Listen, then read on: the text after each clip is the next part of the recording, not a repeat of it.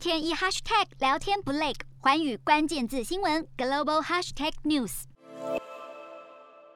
一颗颗小小圆圆在培养皿中窜来窜去，这些小东西身长不到一厘米。不过可别小看了它们，因为它们可是人工生物学史上首见的生物机器人。这些蛙器人是由非洲爪蟾蛙的干细胞和人工电极组合而成，每一只都由三千个细胞构成。当细胞被刺激时，就开始自主移动、集体合作；受伤时还能自行痊愈。研究团队突发奇想，放些小颗粒到培养皿中，结果发现这些小小挖器人竟然合作把小颗粒堆在一起。于是科学家将小颗粒改成更多的皮肤细胞。被堆在一起后，就形成了新的挖器人。也就是说，挖器人能够自我繁殖。